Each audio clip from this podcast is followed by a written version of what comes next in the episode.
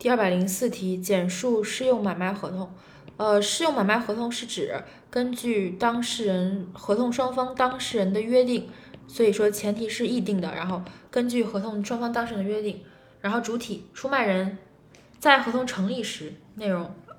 将标的物交付交付给买卖人试验或者检验，并以买买受人认可该标的物为生效要件的买卖合同，就是认可。才能成立买卖合，才能生效。合同成立，但是未生效吧，算是。适用买卖合同是指根据合同双方当事人的约定，出卖人在合同成立时将标的物交付给买受人检验或买受人试验或检验，并以买受人认可该标的物为生效要件的买卖合同。